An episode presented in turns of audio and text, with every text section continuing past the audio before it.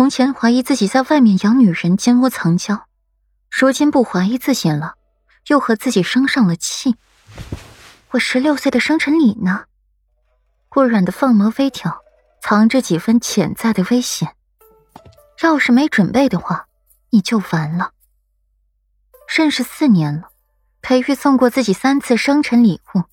十三岁时送给自己一只鸳鸯猫儿，可惜了。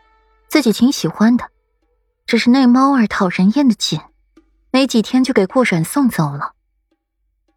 十四岁那年，裴玉送给自己一套广袖流仙裙，很美，也解决了自己第二日必须参加宫宴的时候，为了穿什么衣服时的为难。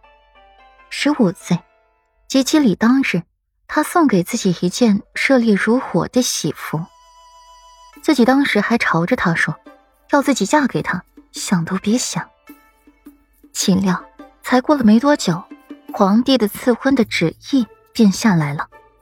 而今年的话，自己十六岁的生辰礼，他还没给自己呢。裴玉的眉眼含笑，微微俯身，柔软的唇瓣紧贴着顾软娇嫩的耳垂，说话爱爱妹妹的。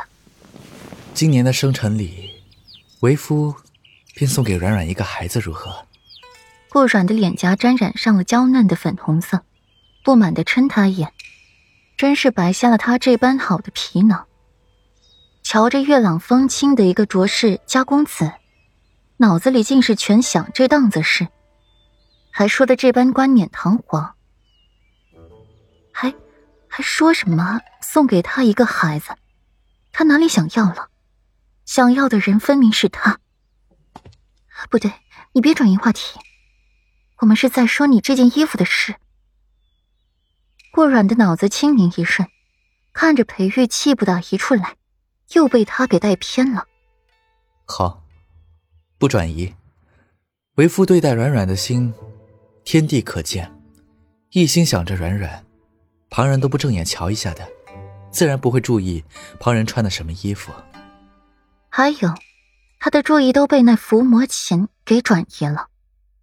毕竟，再漂亮的女人，和自己的小命比起来，还是小命更重要。毕竟，这个漂亮的女人是漂亮，可不是自己的，那么关心她做什么？既不如自家的小妻子好看，也不如自家小妻子娇软识趣，更没自家的小妻子来的更让人想要怜爱。虽然有时候这小妻子总让自己忍不住想要一把捏死她，可一触及他那娇嫩的皮肤，手掌刚扶上那纤细的脖子，他就舍不得了，狠不下心了。这还差不多。顾软的眉眼弯弯如皎月，分外受用。裴玉的话，就是亲兄弟还明算账呢。夫君，你说这陛下究竟是有多看你不顺眼啊？顾软的小手揉着裴玉的手，无聊紧了。软软，你的夫君被人瞧不起，你倒是开心的紧。裴玉的墨眸一眯，这小美人儿究竟是和谁一伙的？眼里还有他这个夫君吗？开心啊！之前我也瞧你不顺眼，可你现在都是我夫君了，怎么气也不能对夫君不顺眼啊！顾软点头。诚然的，他本就瞧他不顺眼，可又能怎么办呢？这夫君还是自己选的，只能忍受了，哭着跪着也要把这走完。裴玉的唇瓣抿了抿，没想到自家的小妻子居然也是瞧着自己不顺眼的。父亲，你这把琴倒是不错，不知这琴叫做什么名字？霍秋瞧着这把琴已久，眸光不断的闪烁。没瞧过，所以新鲜。皇帝带来的，必须重视。霍安影坐在琴前，抬手去拨动琴弦，无声。